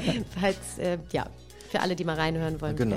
also auf unseren Kanälen werden wir euch natürlich verlinken. Cool. das Ja, selbstverständlich. Genau. Ja, danke. Ja, ja. Wir haben auch eine E-Mail, äh, die funktioniert, äh, feierkulturpodcast at gmail.com, falls es Fragen gibt, zum Ja. Beispiel äh, zu den einzelnen Folgen. Ja, Ja. sehr gern. Vielen Dank, dass ihr da wart. Danke, Danke. euch. Bis dann. Tschüss.